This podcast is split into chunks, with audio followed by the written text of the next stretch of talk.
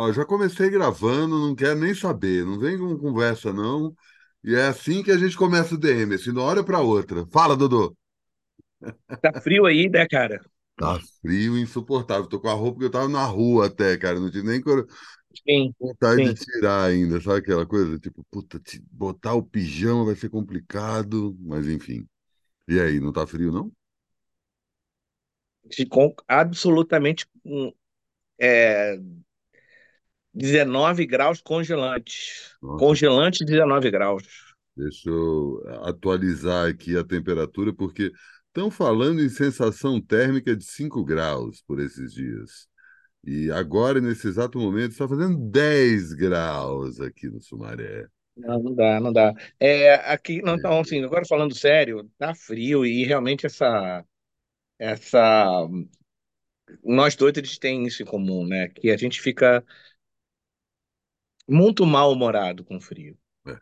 É, muito mal-humorado. humor. Acho que a gente tem o mau humor, óbvio, mas acho que tem uma coisa de, porra, tanta vida a gente desperdiçar com frio, saca? Ah, Boa. Mas eu fico, quando eu vou a São Paulo, e, e- e eu só passo frio em São Paulo, porque eu, obviamente, eu não sou tolo bastante para ir mais ao sul de São Paulo, é, em termos de, né, enfim, pô, Porto Alegre é maravilhosa, mas todas as vezes que eu fui a Porto Alegre foi no verão. E o verão de Porto Alegre é mais quente do Pior que qualquer. É Putz, é inacreditável, bizarro. Consegue ser mais quente que o Rio, às vezes.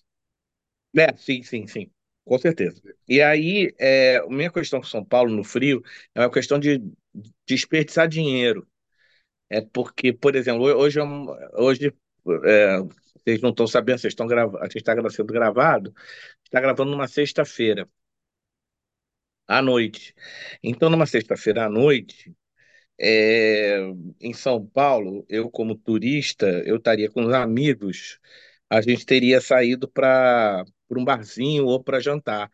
Só que eu estaria, eu fico num estágio de, parece que eu estou sendo agredido É, por bar, alguma coisa. E, e barzinho. aí eu, eu só quero parar, ah, eu, eu só quero que o, que o jantar acabe e que eu possa voltar para minha casa e, e- e fazer isso que você está falando, assim, se eu puder entrar com a mesma roupa do corpo debaixo da minha coberta, sem É, não precisar. convém, né? Não convém, mas Não, obviamente, obviamente, mas assim, é tão, a, a, a- é tão, é, é é uma coisa assim, agressão versus, a, a sensação é de estar sendo agredido, sabe? total. É, de estar sendo uma violência Não, e assim, tem um outro, um outro aspecto que às vezes você até vai num lugar que está numa temperatura boa. O ambiente é acolhedor, você fica bem e tal. E aí você está ali curtindo, aí pega uma comida que tem a ver com frio e tal. Mas aí depois você põe o nariz na rua, cara. Aí vem É, exato, exato.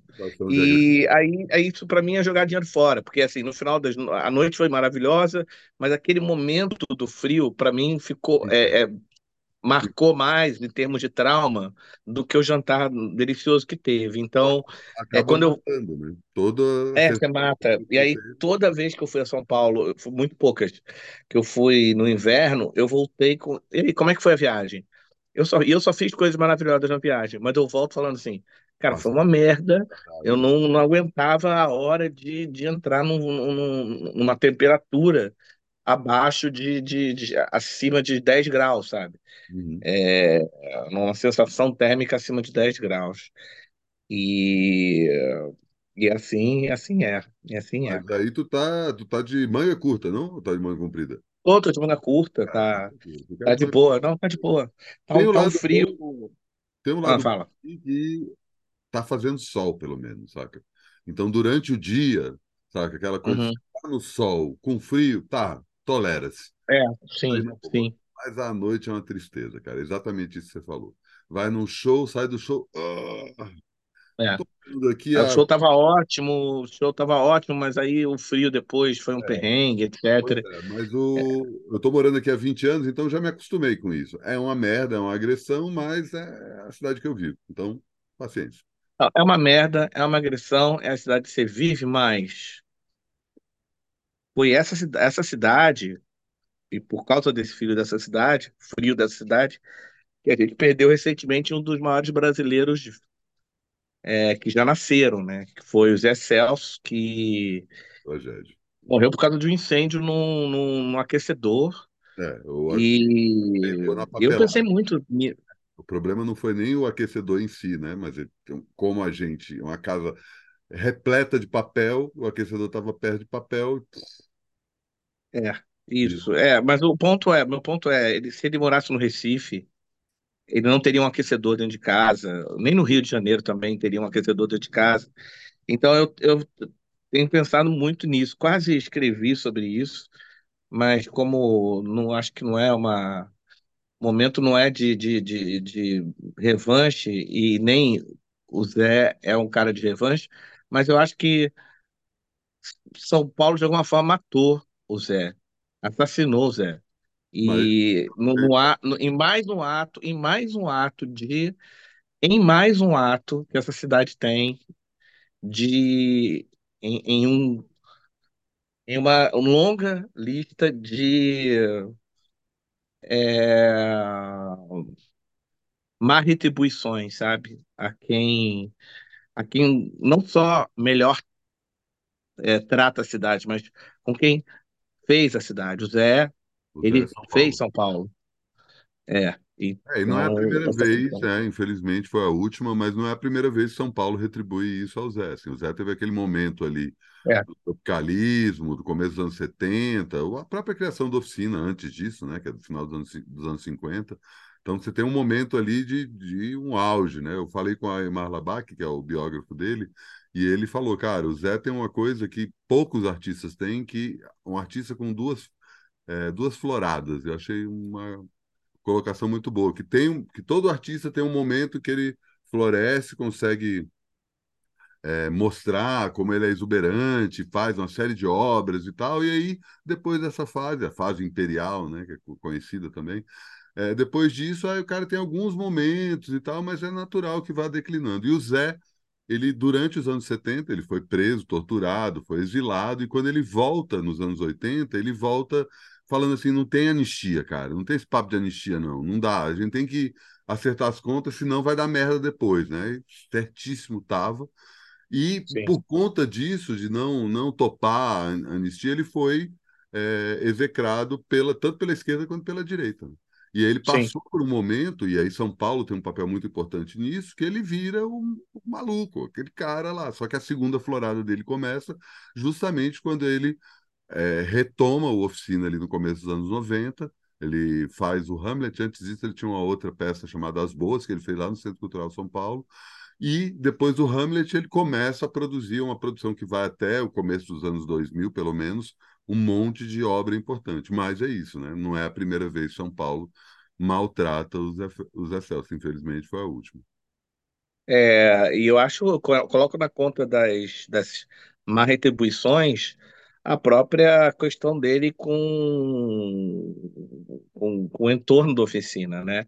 A disputa dele com, com o Silvio Santos e, e- e o Silvio Santos, é, é, de, de de- se a gente pode dizer que o Zé é São Paulo, a gente também tem que dizer que o Silvio Santos é São Paulo. Exato. Os Como o dois Lula são é o Brasil e o Bolsonaro também é o Brasil. Exato, exato. Dois, dois lados de uma mesma moeda e dois lados antagônicos e, e completamente antagônicos, Silvio Santos e, e, e, e o Zé, e, e os dois trabalhando no mesmo lugar, né, que é entretenimento, como Bolsonaro e Lula, que trabalham no mesmo lugar que política. Então, é, e, é, então acho que já vem o, o, o, o- eu acho que o Zé, ele tem uma grandeza maior, inclusive, por ter é, escolhido ou o chamado do herói dele, porque ele tem certamente a, a jornada dele é uma jornada do herói que, que envolve principalmente o elemento fogo, mas ter a chamada do herói dele ter sido uma chamada de fogo, de perdão, de ter escolhido é, é, São Paulo. Eu acho que ele é um herói mais grandioso por ter é, escolhido ou ter sido escolhido por São Paulo é, essa Ítaca, é, é, essa, essa, essa Ilíada que ele teve que, é, que ele teve que percorrer cheia de é, moreias e monstros e, e obstáculos à viagem dele dentro de, da vida, né? E ele nos ensinando a, a navegar, a, a, necessidade de navegar, a necessidade de manter-se é, navegando é, no pior lugar, porque para se navegar no, no, caso dele, que ele com certeza ele ia ter sido e teria tido uma vida artística mais facilitada se ele se ele morasse no Rio, em, São, em Salvador, em, certamente em Salvador, certamente no Recife, certamente em Fortaleza, certamente em Belém do, Belém do Pará. Eu acho que até em Brasília ele teria uma vida. Acho não, tenho certeza. Que até em Brasília ele teria uma vida mais. É, mais menos, menos é, com, com menos obstáculos, sabe? E aí ele escolheu, ou foi escolhido de novo, por um lugar que colocou todos os obstáculos para a vida dele, a ponto de falar, cara, eu vou colocar um último que é você não vai sobreviver ao incêndio aqui que, que eu vou eu vou causar, que é um incêndio típico paulistano, né? Não é Mas, um o, incêndio. é, mas tem uma outra coisa que é a morte dos Zé Celso talvez provoque a afronta final dele, que é exatamente eh, sobre a questão da especulação imobiliária, né? Ele tem essa treta ainda, eu não sei em que pé que está isso, essa questão do, do Teatro Oficina, eu acho que já é dele 100%, mas tem toda a questão do entorno e É, tem todo, ele tem isso. uma, uma disputa é, para criar numa área ali no Bexiga é, o Parque do Bexiga, né? Para É, conter a especulação imobiliária.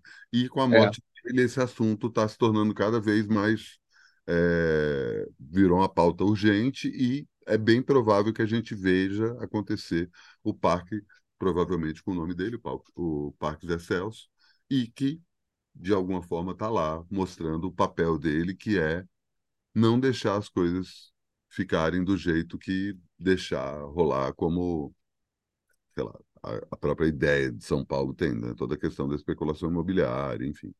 Vamos torcer para que isso aconteça.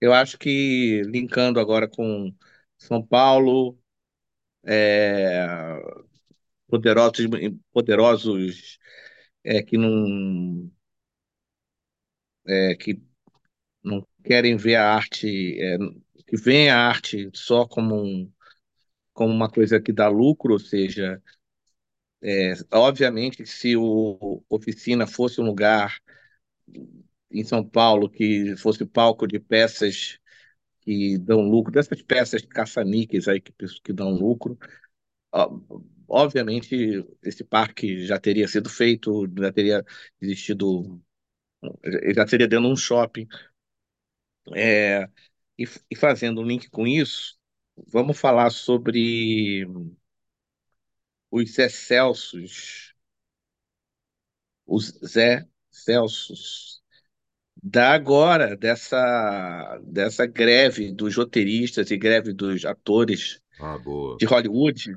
Aham. Pô, porque, porque é incrível, cara. Eu tava me inteirando Começa com agora a greve dos melhor. roteiristas, né? Não é a primeira vez que isso acontece. Começa. E eu, eu acho que o mais importante é, é o seguinte: eu não gosto muito de conversar sobre questões gringas que não nos afetem. Isso Uhum. parece um pouco é, viralatismo. Porém, hoje eu estava pensando quanto, na verdade, isso afeta a minha e a sua vida de uma forma é, é, assim absolutamente clara, que é a seguinte. É, bom, ambos vimos os alguns, pelo menos, dos novos Black Mirrors, né?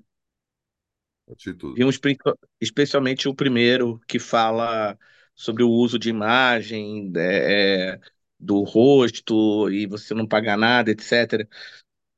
Então, o que acontece é o seguinte, vamos, é, acho que a greve do- dos roteiristas, dos atores, é, é muito boa, porque é o seguinte, o- no centro dela tá o seguinte, o direito dos,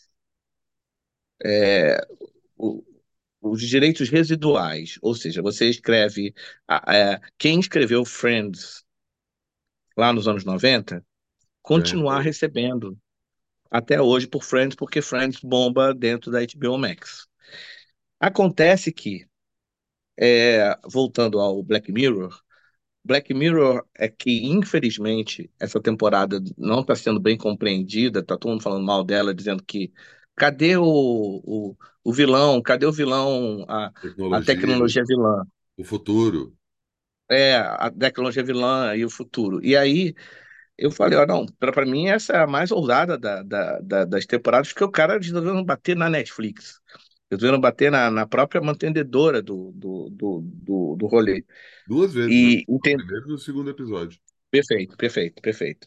E aí, é, no, no, segundo episódio, eles batem, batem na, na, Netflix e na gente, né? O público. Mas no primeiro, que, é, que eles batem só na Netflix, é, o que acontece, acontece é o seguinte: essa, essas duas greves só existem por causa da invenção do, do streaming. Total. E foi uma coisa que eu lembrei e eu, eu queria dar o, o, o meu meia-culpa aqui. Eu, eu lembro que eu já defendi muito o streaming aqui. Eu, inclusive, eu, como roteirista, eu só consegui emprego no streaming e foi mais ou menos por aí que veio a minha, o meu elogio ao streaming, dizendo que é, as TVs monopolizadas, é, para você conseguir entrar como roteirista, como colaborador, etc., é muito mais difícil, porque são muito menos vagas. É, então, é meio que uma panela, e o streaming veio para democratizar isso. Você, em tese, você pode ter como roteirista um bom projeto, apresentar esse projeto 10, 20 vezes e esse projeto vai ser aceito. E ainda mais em, em termos de Brasil. Nos Estados Unidos sempre foi assim. É, tem uma questão, a questão meritocrática, vamos dizer assim, é, sempre foi mais forte. A questão do dinheiro, né? Sempre foi mais forte. Se o cara me mostra um, um projeto que eu acho, eu como produtor, acho que vai dar muito dinheiro, eu não me importo se o cara é o Spielberg ou ele é se é Ninguém. É, aqui no Brasil, não. Aqui no Brasil, você tem que ser parente de alguém, você tem que ter feito teste de sofá. E aí, quando veio o streaming, quebrou a, a estrutura, inclusive dentro da própria TV Globo, que começou a demitir os chefes de, de novela. Então foi embora Silvio de Abreu, foi embora é, um monte de chefe de, de, de, de, de teledramaturgia que, e, e novos dramaturgos apareceram e surgiram. Acontece que o que eu não contava é uma coisa, só está acontecendo agora, eu só tô, eu só tô contando agora e tô embasbacado como é que eu fui idiota para não para deixar isso passar, é que é o seguinte, a TV, como a gente conhecia, ela sempre foi, a audiência dela sempre foi mensurável. E a, e a audiência do streaming não é mensurável até hoje. Uhum. E isso faz uma diferença que fez a minha, o meu queixo cair no, senti no seguinte sentido. Quando você tem uma audiência não mensurável, como é que eu vou dizer para o meu roteirista que eu devo a ele 300 reais ou 3 mil reais pelo mês de agosto, referente à audiência de Friends? Uhum. Então, na TV Globo, é, se tivesse Friends sendo exibido na TV Globo depois do Fantástico, às, é, às 11 da noite, eu teria lá o Ibope, que é um, é um instituto que não é da Globo. Ele vai lá, mede, e a partir daquela medição do Ibope, é, é calculado quanto eu, ator, ou eu, roteirista, tenho que receber, mesmo a série já tendo sido passada há 10 anos, sendo, sendo uma reprise. Agora, com essa, esses números não inalcançáveis, é, as próprias, a, a própria Netflix, a própria, a próprio serviço, serviço de streaming, eles dizem com uma certa cara de pau, acredito eu, é que eles não, eles não desenvolveram uma tecnologia ainda, eles estão tentando desenvolver uma tecnologia que possa. Eles falam, não, é, inclusive é da minha, é da minha, do meu maior interesse é, de resolver essa questão do, do, da audiência, do número de audiência, porque eu preciso levar esse número para o, para o anunciante, eu preciso, preciso, preciso levar para a Ambev que o, o meu último especial da Netflix levou X milhões de pessoas a assisti-lo. E eu não tenho essa ferramenta ainda. Eles dizem não é isso. Nem, e não é nem patrocínio, né? Porque no caso da Netflix eles não têm patrocínio. Na verdade, é pior do que o patrocinador, que é para o investidor. É o cara que, ah, vou injetar mais grana aqui porque E ao mesmo tempo é isso, né? A gente fica sabendo, ah, todo mundo falando de Black Mirror, mas tá acontecendo de verdade? É uma coisa que as pessoas estão realmente assistindo mesmo, sabe? E aí você pode pensar em todas as séries que aconteceram no streaming. Quem mede essa audiência? O, o cara vai lá e manda um documento para a imprensa, falando assim: a série teve o maior número de, de audiência, teve a estreia mais assistida É, do canal. exato, exato, Só que é isso, eles são a Globo e o Ibope ao mesmo tempo. Como é que você consegue ac- acreditar nisso, né? exato, exato. Então, aí os, os, os o, o- simplesmente o um dos roteiristas da Marvel, tudo começou com um dos roteiristas da, da Marvel publicando no, no, no, no Twitter dele que ele tinha ganhado 2 dólares pela reprise da série She-Hulk. Reprise não, pelo, pelos direitos, a, a série foi ao ar, a série acabou, um mês depois ele estava recebendo 2 dólares por mês. E aí ele falou, olha, sabe, não vai ter ninguém que me convença que isso não está errado, que isso, isso, isso tá errado, isso é mutreta da, da Disney para cima de mim. Não, é, é, a não ser que ninguém estivesse assistindo e, e, não- e tem que me provar. Além de tudo, tem que me provar que ninguém está assistindo essa bagaça aqui para me tirar. E aí, quando ele jogou isso, foi um escândalo e todos os roteiristas foram jogando os dele também. E aí, o sindicato dos atores, ele, aí eles já com uma, com a questão do, da inteligência, inteligência artificial, eu estava lendo é, A última rodada de negociações para decretar a, a, a greve dos, dos atores foi na sexta-feira. É, perdão, foi na quarta-feira. Estamos na sexta-feira. Faz dois dias. Nessa última rodada, os estúdios, é, é estúdio, os estúdios versus é, SEG, né? SAG, Sindicato dos Atores da América. É, um sentado numa cadeira, outro sentado no outro. Você acredita, cara, que uma das propostas que o estúdio colocou a respeito da inteligência, do uso da inteligência artificial e da imagem, e o mais bizarro, no dia seguinte, os estúdios de Hollywood lançaram uma carta dizendo que as propostas que eles ofereceram para os atores foram históricas. Uma delas era o seguinte: é, eu quero comprar de você a respeito do uso da sua imagem com inteligência, inteligência artificial. Eu quero poder usar a sua imagem e eu vou pagar pelo uso da sua imagem uma diária e eu tenho o direito de não pagar mais nenhuma diária para você e nem direito conexo. Essa foi a proposta. Assim, é uma, é uma proposta que faz você ler duas vezes o que que você acabou de ler, porque é realmente aquilo mesmo, né? é, né, e- e- aí você olha para a pessoa para ver se a pessoa está de fato ainda sustentando o, o, o papel.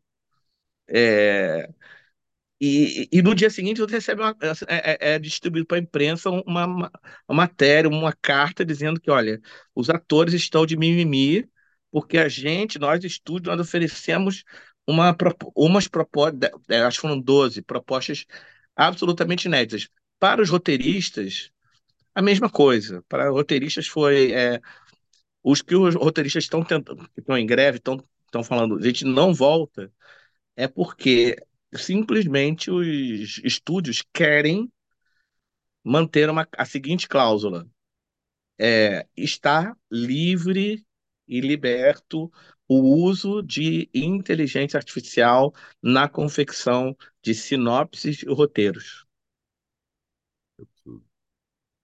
Porra, isso é uma, assim, é, eu não sei, Matias, se a gente vai ter daqui a daqui a 100 anos, essa conversa nossa é ingênua, e daqui a 100 anos não, não vai existir mais ator e nem roteirista, e as pessoas vão, vão ouvir nossa conversa e falar assim, pô, mas vocês achavam o quê, gente? Isso, é capitalismo, é, várias, várias, várias profissões deixaram de existir por conta da...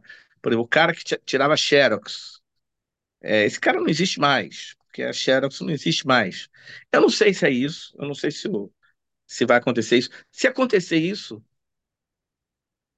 eu evoco o Zé Celso de novo, porque vai todo mundo pro teatro, o teatro é é- vai ser o lugar que vai se valorizar de uma forma absurda, na minha opinião, mesmo. Eu acho que se um dia ou a profissão de, de ator e roteirista dentro de uma tela ela for embora, eu acho que o teatro ele ganha uma. Mal comparando, é como o disco de vinil, a volta do disco de vinil. Uhum, Mas ele ganha uma, uma coisa, e eu, dentro desses cortes todos dos Excelsos que estão aparecendo no, no- na rede, tem uma hora que ele fala disso. Ele fala, cara, eu não, nunca fui um cara de TV, nem de cinema, porque eu gosto, a, a minha parada é a coisa viva. Não importa se eu vou atingir por estar no teatro, vou atingir um número muito menor de pessoas, porque a pessoa tem, a pessoa tem que estar fisicamente lá dentro do teatro para me assistir. Mas eu gosto da coisa viva, do, do, do movimento vivo, da, da, da- de uma, de uma dramaturgia feita ali na minha frente, que, onde tudo pode acontecer, onde, onde um ator pode escorregar, onde uma pessoa na plateia pode gritar e, e o ator interagir com aquele grito. É, é, então, eu não não sei, eu tô, eu tô bastante revoltado, óbvio, porque é, o- a imposição. E, e no final das contas, cara, o que se diz é, é que, a respeito da greve, é que o- os diretores é, resolveram adotar a seguinte tática: vamos testar a fome dos roteiristas e dos atores. Vamos esperar, porque assim, não vai faltar comida no prato do George Clooney, mas uhum, vai faltar comida. São 240 mil atores filiados. Desses 240 mil atores, só no máximo mil ou menos de mil são George Clooney. Tem dinheiro para para ficar dois anos fazendo uma greve. uhum, É, os outros todos não têm dinheiro para colocar para fazer greve. Roteiristas, a mesma coisa. É, e, e os, os donos sabem disso. Então eles resolveram adotar uma tática de, ah, é? Então vamos sufocar. Vamos, vocês vão vir arrastando, se arrastando atrás da gente, atrás do. Porque os donos do, do, dos estúdios também, eles são menos do que 500 ainda, né? Eles são menos, eles são menos que 50, para falar a verdade. aham, E aí eles, eles têm dinheiro para para bancar uma greve de, de. Ainda mais que tem uma questão que, por exemplo, a, a série House of the Dragon, do Game of Thrones, ela vai continuar a ser filmada, porque é toda filmada na Europa, onde são outros sindicatos, não são os sindicatos americanos. aham, É, eles, a Netflix já está preparada para comprar 10 mil doramas é, para suprir essa, essa fase da, da, da greve. É, então, ainda tem isso, e ainda tem a questão brasileira, né? Que a gente nem chegou ainda, a gente nem tem as coisas boas que os atores americanos têm, que os uhum, roteiristas americanos têm, e a gente aqui não tem a menor possibilidade de entrar numa greve, porque mesmo, os, a- o, o, mesmo os, os, os atores e, e, e roteiristas empregados, eles estão passando fome. A aham, gente está passando fome. É, eu, eu vi uma foto do, da escolinha do professor Raimundo, um post com uma foto da clássica escolinha do professor Raimundo, e aí tinham lá um- uma conta lá de quais já se foram, é, a maioria, e quais estão vivos, e assim, os que se foram, foram se foram na penúria mais absurda, inacreditável. uhum.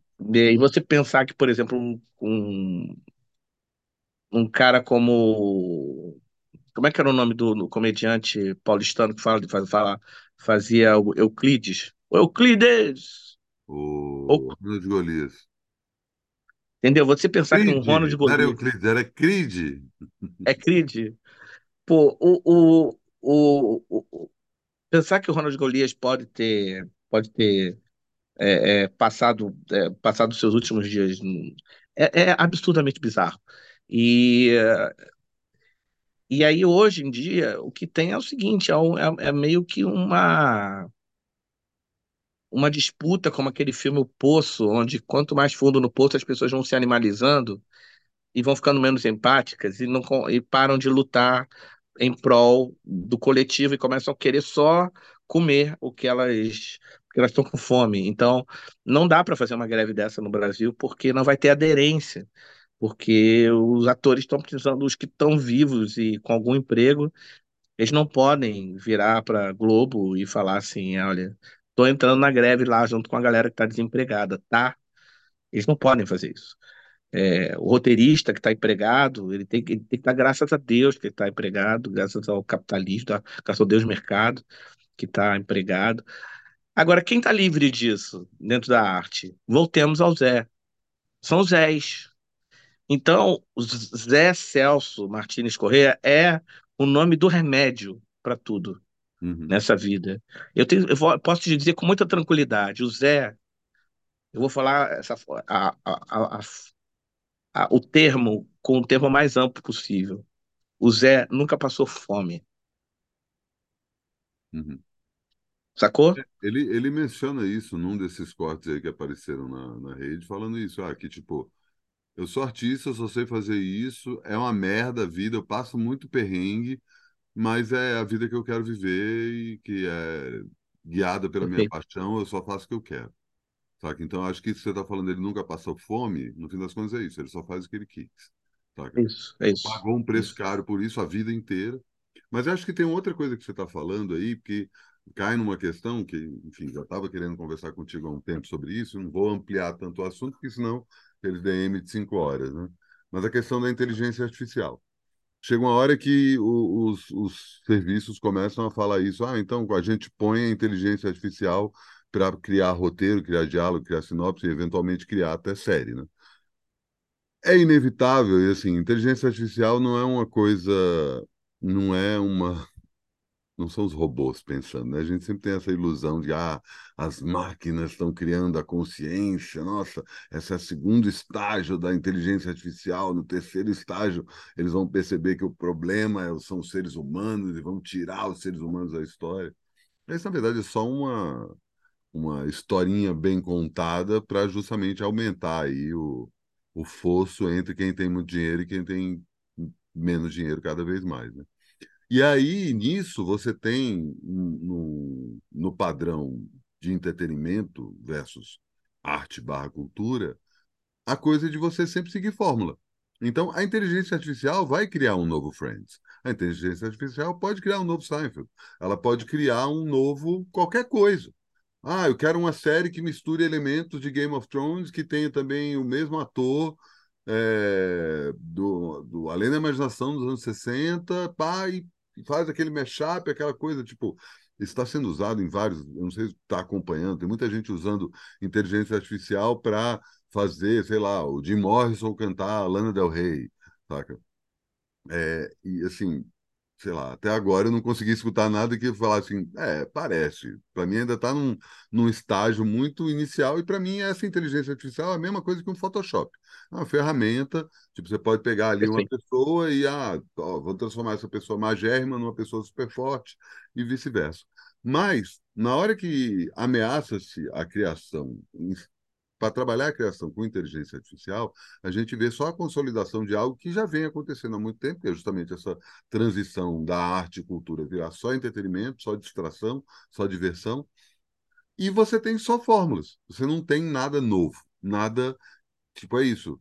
O novo Seinfeld, os novos Beatles, o novo Kubrick, eles podem eventualmente aparecer, mas eles nunca serão um Kubrick, porque esse nome apareceu pela primeira vez com o Kubrick.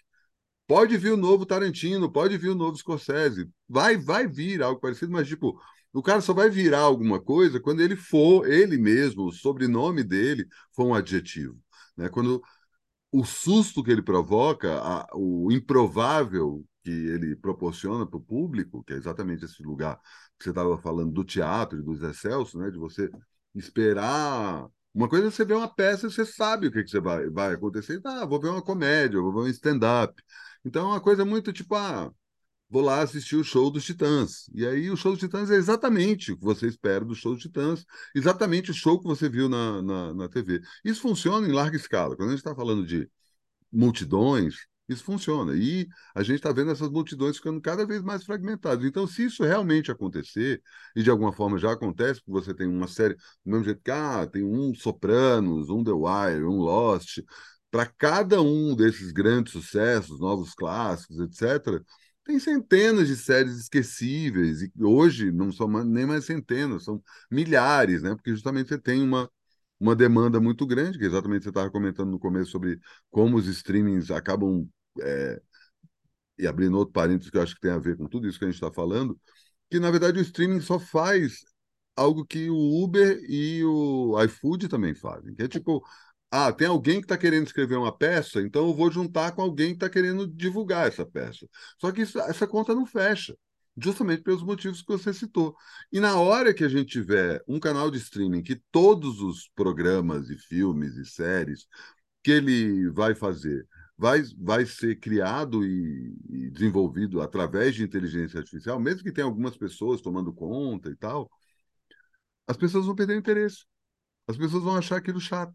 É natural isso, e vão querer algo que tire eles do lugar. Então, do mesmo jeito que você está falando que essa volta do teatro, isso já está acontecendo com o entretenimento ao vivo como um todo, né? E aí voltamos a um assunto de sempre que, não, felizmente, não está mais tão de sempre, que é a questão da volta da pandemia.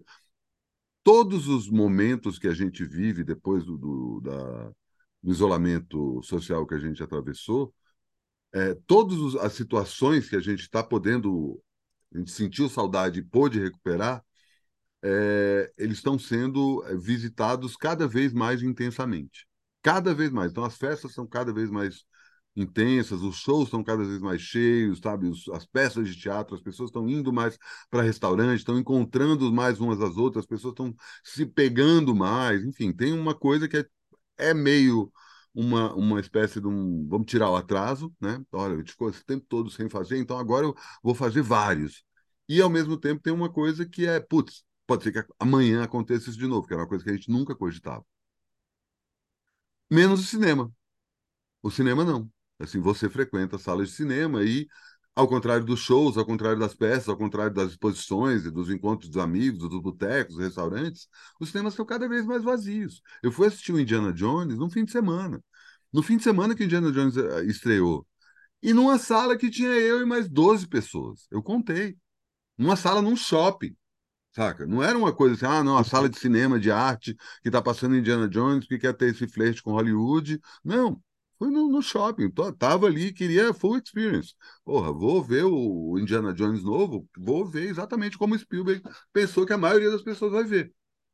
E, as, e todo mundo que eu conheço que trabalha com cinema menciona isso. Tanto as pessoas que trabalham com salas de cinema, quanto as pessoas Sim. que trabalham com filmes falam, cara, a audiência está caindo drasticamente Basicamente porque o filme não tem o elemento do susto. Você até pode ter isso durante a narrativa audiovisual, mas já está escrito. Na hora que você vai assistir, você, alguém pode te contar antes tudo que aconteceu. Sim. Uma sim, peça, sim. não. Um show, não. Saca? Um, uma comida que a pessoa te prepara. É claro que shows, peças, comidas, tem situações e situações. Você vai lá num equivalente a um McDonald's, de um restaurante, você vai comer a mesmíssima comida de sempre. Mas se você vai num, num, num restaurante, o cara tem uma, uma, um lado criativo e tal, não necessariamente é a mesma comida sempre. Às vezes está melhor, às vezes está pior, mas é sempre uma experiência nova, diferente do filme. Por mais que a gente goste de rever filmes e séries, e aí cabe mais um parênteses, que eu já comecei a abrir, a rever Lost aí, para a gente voltar a fazer o DM especial Lost, que a gente está prometendo isso há um tempão. Que notícia boa, cara. Pois é, mas é, eu acho que as pessoas, e me incluo nisso também, estão é, cada vez mais querendo experiências em que elas. em que exista a possibilidade daquilo fugir de controle. Não sei se você concorda. Olha, é, o verbo to spoil quer dizer mimar, né? Exato. E, e, o, o, e essa palavra, que acabou sendo uma das palavras mais importantes do século XXI, chamada spoiler, é, ela significa mais ou menos é, o que é, nos tira a surpresa. Então, pode ser que, afinal de contas, uma boa notícia esteja embutida aí. E o, o senso de a necessidade de ser surpreendida do ser humano, ela é invencível, sabe? Pode ser Aham. que todo o resumo de tudo que a gente esteja falando seja essa coisa boa, que se por um lado tem uma coisa que parece invencível, que é o capitalismo, ou a questão de acumulação de poder em termos é, piramidais, né? É, concentração de riqueza e, e- mas principalmente é, exercer poder sobre o outro, que é uma uma uma coisa é, humana é, que o Kubrick mostra lá no quando o macaco 2001 pega no, no osso e, e assassina o, o, o outro macaco. E o Kubrick Ao mostra em tempo, todos os filmes dele, né? Todos os filmes dele são essencialmente sobre isso. Como é que eu é, posso exercer o meu poder sobre outra pessoa? é, exatamente. Ao mesmo tempo também é, talvez exista um outro, uma outra força humana também tão poderosa quanto que é eu quero é, eu quero ser o passivo. É gostoso também ser o passivo. É é gostoso isso, também. Dodô. Eu, eu entendo o que você está falando, mas acho que tem uma coisa que é anterior à questão da atividade ou da passividade, que é dá para errar. A gente pode errar, a gente pode fazer algo que não está saindo do jeito que foi programado. E tudo bem. A criação pressupõe isso, pressupõe o erro, pressupõe você pisar na bola, você aprende errando. A Você gente sabe que o Kubrick, o mercado que Kubrick é até isso, tem coisas. essa. Você sabe que o Kubrick até tem isso, né? Todo mundo achava antes do Kubrick morrer, e, e aí os arquivos do Kubrick todos se abrirem e a gente saber tudo que ele pensava a respeito da vida. Todo mundo achava que o Kubrick era um perfeccionista. Achava não, todo mundo tinha certeza que ele era perfeccionista. E aí depois, quando o Kubrick morreu, e aí foi tudo aberto, e a, temos hoje, hoje até muitas gravações dele falando sobre o processo de criação dele. Ele falava, gente, eu não faço a menor ideia do que eu sei quando eu entro no set. E também, enquanto eu estou fazendo, eu também não fico me cobrando eu querer saber. É, inclusive, o que dá nervoso. Aí, aí entra os atores falando com ele. Falando, olha, a única.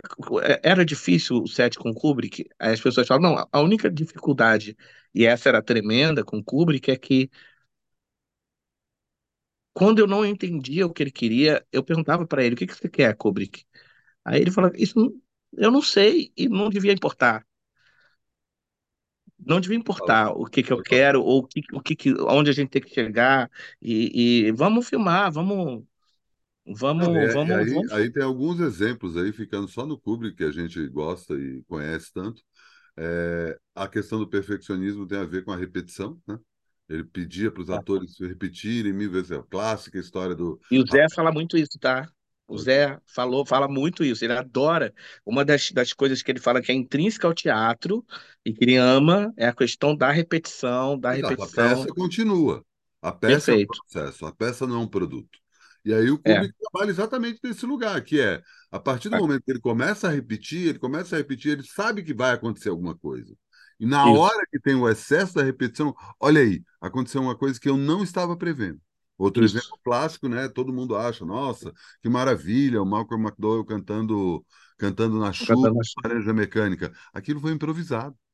é, Aquilo ele fez ali na hora, não estava no script. Se, se ele fosse tão perfeccionista, ele ia parar. Não, para, que porra é essa?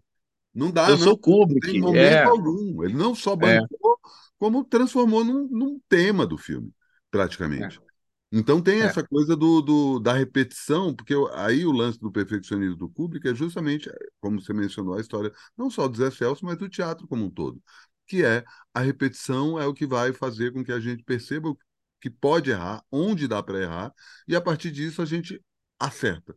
Não necessariamente no lugar perfeito, né? Que também tem, tem essa outra questão, né? Do, quando é que uma obra fica pronta? Eu não lembro, eu já falei isso aqui algumas vezes, não sei se no, no, DM, mas em outro programa aqui do meu canal. Inclusive, assine o canal, aperta o sininho, é isso. Você está ouvindo no- nas plataformas de áudio, aproveita e dá o like A aí gente nunca falou isso, no DM é. nunca falou isso. Estou falando isso porque não tem mais climatias, né? Então não tem mais programa diário.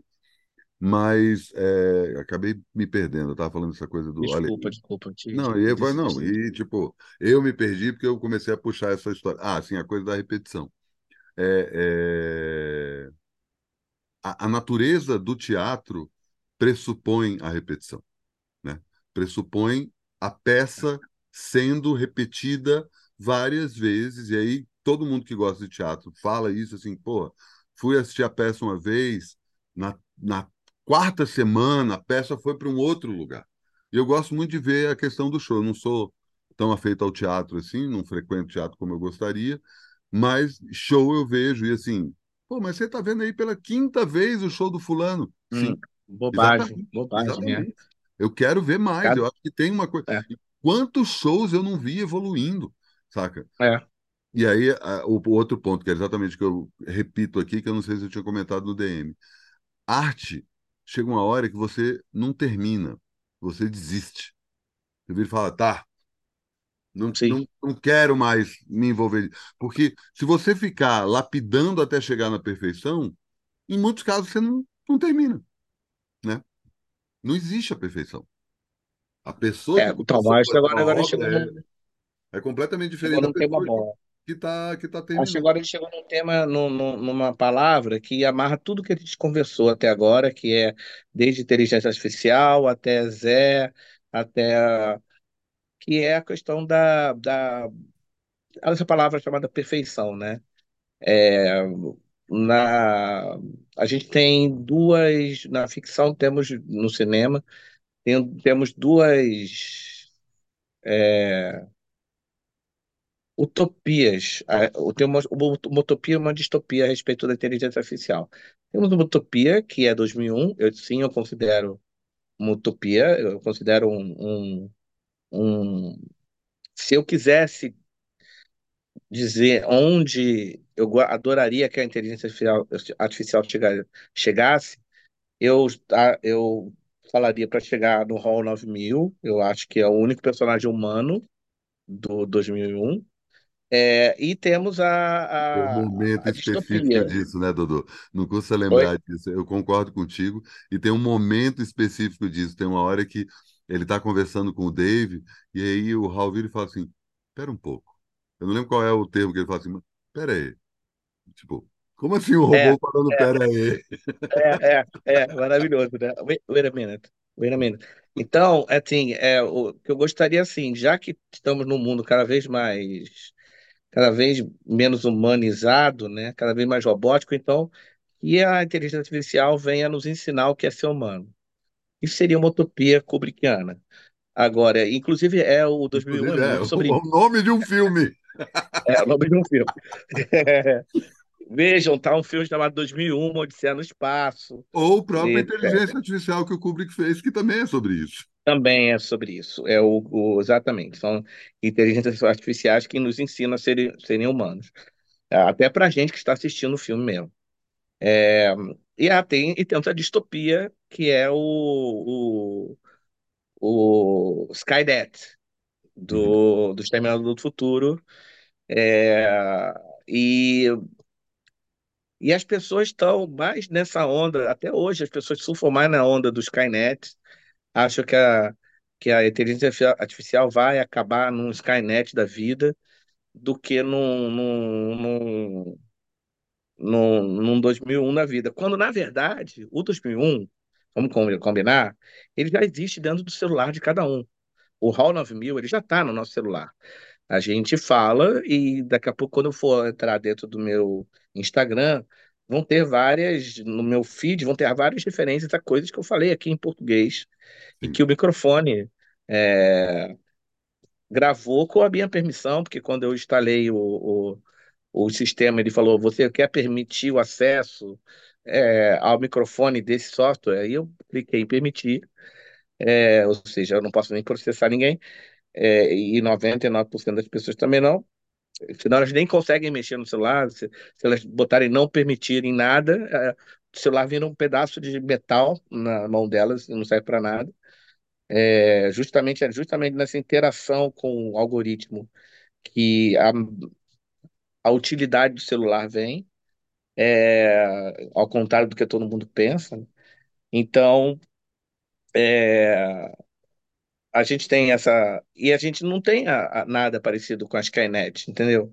Não tem, a gente não teve nem. Olha, teve uma, um, um, um, um 24 horas a série, é, a, o nono nona, nona temporada, ah, os, os vilões eram drones que é, um, a inteligência artificial tomava conta do drone e dava um tiro e, e matava e, e, depois ficou ameaçando ir para Londres e nove drones com bombas nucleares irem, irem para Londres explodir Londres inteira.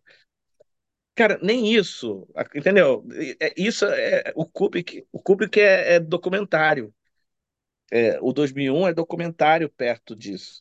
É, da, isso é uma ficção louca e é muito e é muito maravilhoso que a gente vê, viu na tela o 24 horas, o registro que se dá, tipo de câmera, tipo, eles falam como se fosse muita verdade, vai acontecer amanhã, e daqui a pouco vem um, vem um especialista na CNN dizendo qual é o perigo disso acontecer, e o cara diz que o perigo, eu não sei o que lá, e vem esses podcasts de mesa absurdos é, falando sobre, tanto no Brasil nos Estados Unidos, com cientistas de, de com inteligência absoluta, absolutamente artificial, contando que, que as, e aí a garotada fica vendo aquilo ali e, e, e, e aí vai se vai se tendo uma assim como sabe o, a, a, a, a, o entusiasmo e o encanto é, inconsciente que todo ser humano tem por um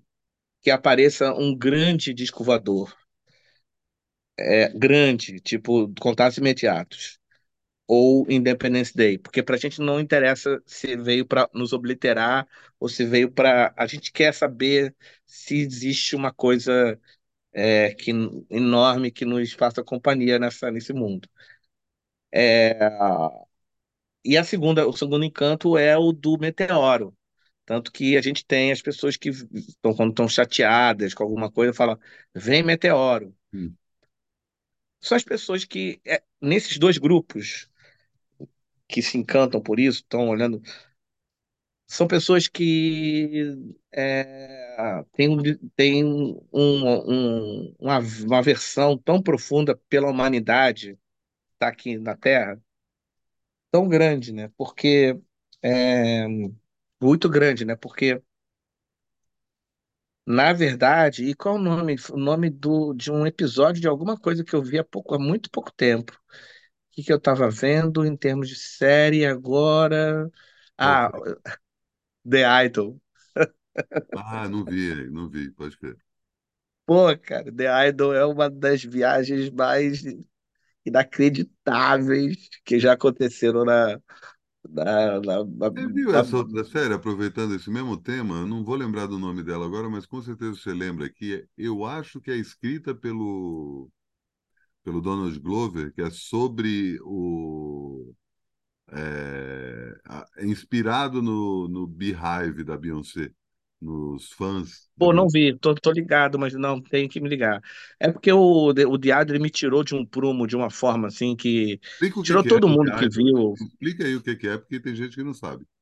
Vamos lá, o The Idol é uma série que o, o The Weeknd elaborou. O The Weeknd, com uma vontade enorme de ser o dono, dono do Glover, nunca será. Uhum. Ele vira e fala assim: Cara, quero fazer uma série.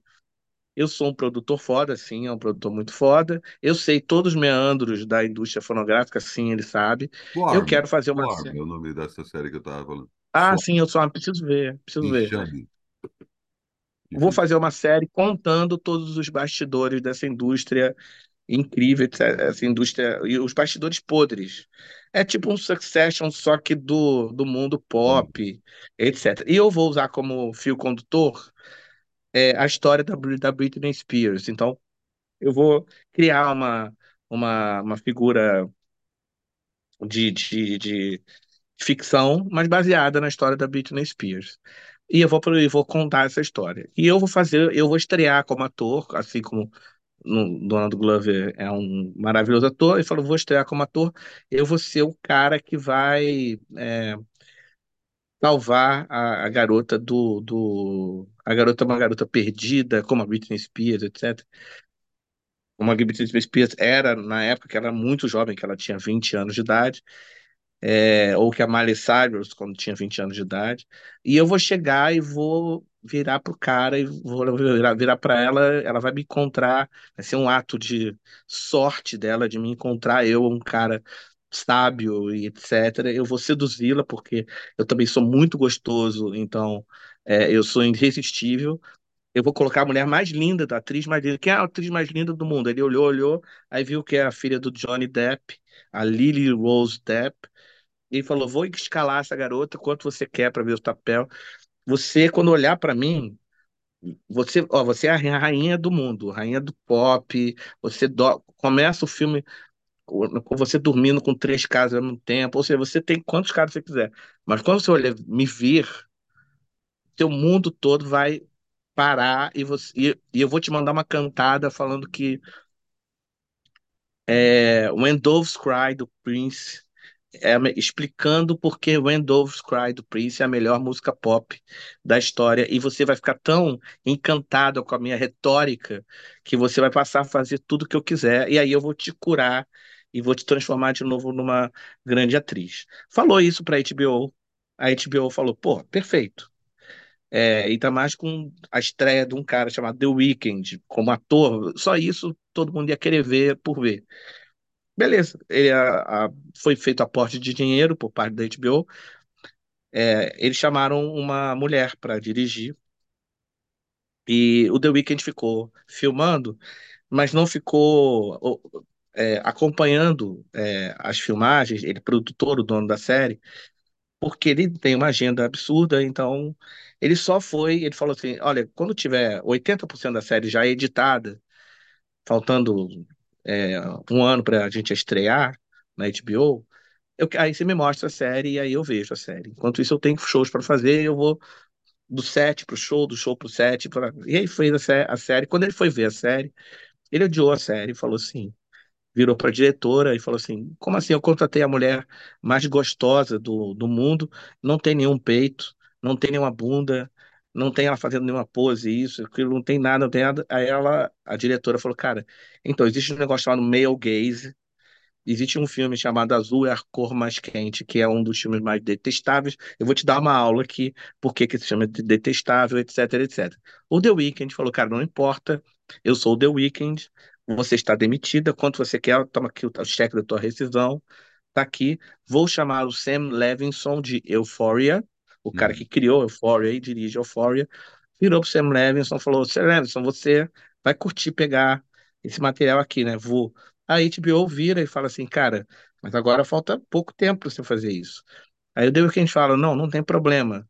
Vamos fazer agora, a gente, vamos, eu vou mexer no roteiro e vou fazer tudo se passar dentro da minha casa, da minha mansão.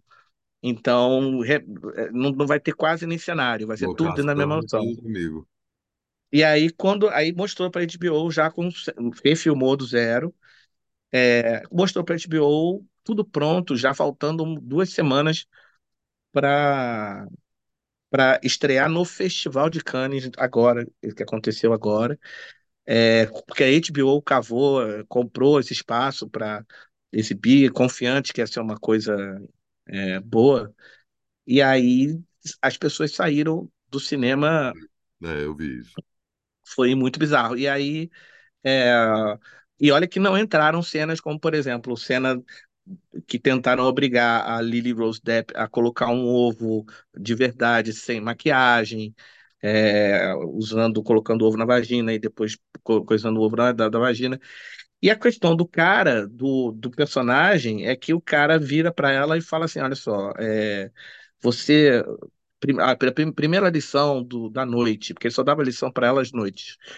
É, porque para ser uma coisa mais misteriosa, ele ser um cara mais misterioso, ele ia na casa dela à noite.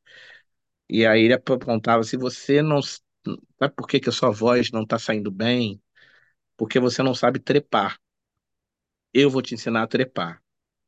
E aí ele amarra um, um, um, um cachecol nela, faz enforcamento, e aí ela começa a gostar daquilo, ou pelo menos no roteiro, ela é obrigada a gostar daquilo, né? Roteiro que o cara escreveu. E aí ele vai, ele vai é, ele monta uma teoria, o, o- agora eu estou falando do The Weeknd, ele monta uma teoria de que é, a gente tem que, o ator, o artista tem que sofrer, tem que encarar seus próprios traumas. Então esse cara fica dando, fica transando e dando porrada na mulher o, o tempo todo. É, nada faz sentido, o roteiro não faz sentido, tudo, tudo feito muito às pressas, mas principalmente há uma questão de caráter ali. O caráter do Weekend, do The Weeknd, ele teve um backlash enorme em vendas de bilhetes nos shows dele. É, o cara nunca mais vai fazer nada para TV, é, porque teve uma questão, era muito clara ali, uma questão de visão de caráter do, do, do, do mundo, né? Então, é óbvio que essa série, se essa série fosse uma série eu acho que a série é tão desastrada. Eu cheguei a falar isso com alguma pessoa aqui em casa. Eu falei, ah, se a série fosse ao ar há 15 anos atrás, talvez passasse. Mas eu acho que não. Eu acho que você falou do Lost e, e, e, por exemplo, durante o Lost, a Kate o tempo todo tá. Todo, toda hora tá chovendo na ilha. E o tempo todo ela tá de regatinha e toda hora ela, e ela o tempo todo tá usando um, um sutiã, que não é um sutiã, é um é um, é uma coisa que cola, é uma, é uma, é uma, uma blusinha, uma micro blusinha, Top. igual um top, perfeito, obrigado, obrigado. Tá usando um top, é, e, e tá tudo bem, a figura da Kate, ela é sexualizada só até o ponto dela ser uma, uma mulher atraente, não é sexualizada, então é, é uma é uma, nenhuma outra série. Então, e, essa, e aí essa série vem fazendo isso hoje, em 2023. Se já não podia fazer isso em, em, 20 anos atrás. em é, pô, aí o cara veio fazer isso hoje e pior, cara, foi a série que substituiu Succession. No mesmo horário, na mesma coisa, tipo assim, eles, vie- a, a HBO veio falando assim, olha, faltam três episódios para terminar Succession, mas se alegre porque faltam quatro semanas para começar The Idol. Então, assim, foi uma, uma tragédia, assim, é, putz, ab- Você completamente viu tudo, absurda. Você viu tudo? Vi, vi porque, porque é uma coisa muito boa de se fazer. É, não recomendo a, aos nossos internautas verem sozinhos, porque é muito é, aviltante, mas quando você vê com pessoas, fica, um, engraçado, porque você fica rindo de alguém, é como você ri de um Não vou falar rir de um discurso do Bolsonaro, porque não dá para rir de um discurso do Bolsonaro nem com amigos. Mas dá para rir de algumas de memes do Bolsonaro. Deu para a gente rir de vários memes do Bolsonaro durante esse tempo com os amigos. Então é isso. Você vê uma pessoa muito errada fazendo tudo de muito errado. E aí com os amigos você olha e fala assim, cara, você fica assim, cara, o que que está acontecendo? Como é que o privilégio de um cara que que tem o privilégio de, de, de, de ser um, pegar o nome dele e, e falar, olha, vou, vou fazer aqui. E, e é a questão, questão toda da Lily Rose Depp, que, é, que também é uma ativista, e aí, mas só que ela assinou um termo de ela não pode brigar com a série, então todo mundo tá indo no Instagram dela falar pra ela, cara, você não vai falar mal da série, e ela fica em silêncio, fica com... mas tem que continuar postando. é, é, é, Agora ela vai ficar em silêncio mesmo, porque ela é do sindicato americano, e fica todo mundo absolutamente em silêncio. Nós dois, que não somos de nenhum sindicato, podemos ficar, podemos ficar quanto tempo aqui conversando? Ah, o quanto tempo a gente quiser, né? Já estamos chegando a uma hora de programa já. Aliás, Não somos. aproveitar essa deixa aqui para fazer primeiro uma correção, que o programa passado eu falei que era o programa de número 51, mas na verdade já era o 52. Então, É, esse é. programa é o terceiro episódio da segunda temporada do DM. E falando em DM, eu esqueci o nome dela, creio que chama-se Bruna, entrou em contato comigo pela DM para avisar que ouviu o programa e para falar que no Morumbi existe uma capela de São Pedro. Ah, que maravilha. Então, agradeço aí a contribuição da Bruna. Viva, E, Bruna. acho que esse assunto rende muito, né, Dudu? Eu estava começando, você começou a falar sobre a, ide- a ideia de perfeição, e aí me veio também outra coisa que eu o tempo todo estou falando, tanto com os artistas com que eu tenho que lidar, com os amigos que também estão trabalhando com com arte, com cultura, sobre a noção de sucesso, né? Do mesmo jeito que a perfeição é algo que não existe, sucesso Boa, também não existe, né? Mas eu acho que a boa. gente pode se aprofundar nesses temas aí em programas próximos, né? Sim, não, a gente tá, a gente já está beliscando eles a respeito, quando você pediu para eu falar sobre o The Idol, é, e, ou seja, que não fez sucesso, mas foi feito para fazer, fazer um sucesso enorme. Porque, A gente teoricamente, pode era uma coisa que todo mundo queria, né? Uma série É, do é, Weeknd, com a mina, filha do Johnny Depp, que trata sobre é, o podre, sabe? Teoricamente, a inteligência artificial criaria essa sinopse, né? é, exatamente, exatamente. E aí Mas olha só, uma coisa é, que eu estava lembrando, só para que eu não esqueça de tá novo, sim. que é Ah, quando você comenta sobre 2001, um comentário breve antes de fazer esse outro comentário é quando você fala que, tipo, ah, a ficção tem uma frase no no, no trailer do filme novo do seu amigo, Kleber Mendonça Filho, que fala que ah, as ficções são os melhores documentários, né?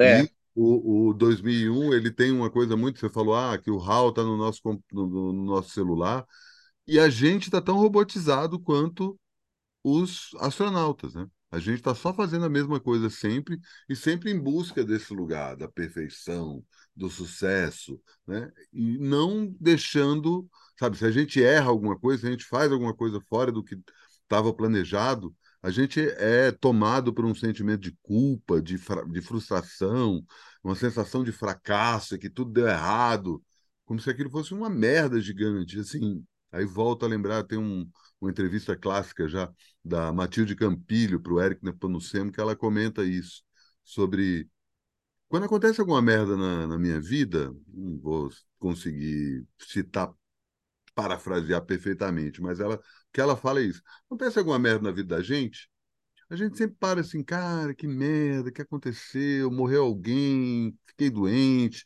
tive um problemaço, estou perdendo dinheiro. Enfim, sempre tem uma merda, só que a gente acaba superando essa merda. E ao superar isso, a gente chega num lugar que a gente olha para trás e fala assim: eu sou uma pessoa melhor porque aconteceu aquela merda. Eu aprendi a partir do problema que eu, que eu atravessei. Eu tive que sim. lidar com a separação, com a perda, com, enfim, várias coisas e entendi e, e isso que não é essa merda, senão o erro, né? Tem erros que a gente consegue é, segurar, que a gente consegue controlar, mas tem coisas que estão completamente fora do nosso controle. E o ser humano, principalmente hoje em dia, com rede social, tecnologia digital, inteligência artificial, qualquer merda dessas, tende a achar que pode controlar tudo, tende a achar que dá para é, é, viver uma vida sem erro, né? E não dá. Né? Você viu o, você viu o Retratos Fantasmas? Não, não vi ainda, não vi ainda. Tá bom, senão a gente já embarcava na, na conversa sobre ele, ia ser, ia até ser, ia ser até bom falar sobre ele antes de, de estrear. Uhum. É, mas é um filme, cara, que é, deixa eu contar o que eu posso. Posso contar, não, posso contar o que eu quiser sobre ele, em primeira mão aqui pro, pro, pro nosso, pro nosso público. Mas é um filme é, que tá, como tá na sinopse, é um filme que ele não é tanto como tá na sinopse. Na sinopse, ele tá. É um filme sobre eh, cinemas de rua é, do Recife, é, que durante os anos foram, como em São Paulo, como no, Rio, como no mundo todo, foram é, sendo substituídos por farmácias e, e, e outros eletro, igrejas, eletro, lojas de eletrodomésticos e por aí vai. Esse é o projeto inicial do Kleber. Kleber vem fazendo há seis anos é, uma ideia, essa ideia. Acontece que é, ele é um cara, é, é, é filme de arquivo, né? E ele é um cara, tá- ele, tá, ele é muito apaixonado por filme de arquivo. E se você for tentar, for pensar, todos os filmes dele são filme de arquivo. É, Aquários, a cena fundamental é quando a Sônia Braga vai até um arquivo, e enorme arquivo, inclusive iria ser a, a foto onde ela está com os arquivos, várias pastas coloridas dentro do arquivo, ia ser a, a, a- o pôster do filme, a ideia do Kleber que fosse o pôster do filme, mas acabou sendo o, o- o distribuidor que, que sempre decide, ele falou, não, vamos ser o, vamos ser o prédio azul mesmo, é, o prédio azul não, as duas paredes, ela na entrada das duas paredes, uma parede toda é, folhada de, de, de, de, de folhas e, e- e vegetação, e a outra um bloco de concreto, e aí ela entre esses dois e, e ela andando para lá entre esses, esses dois.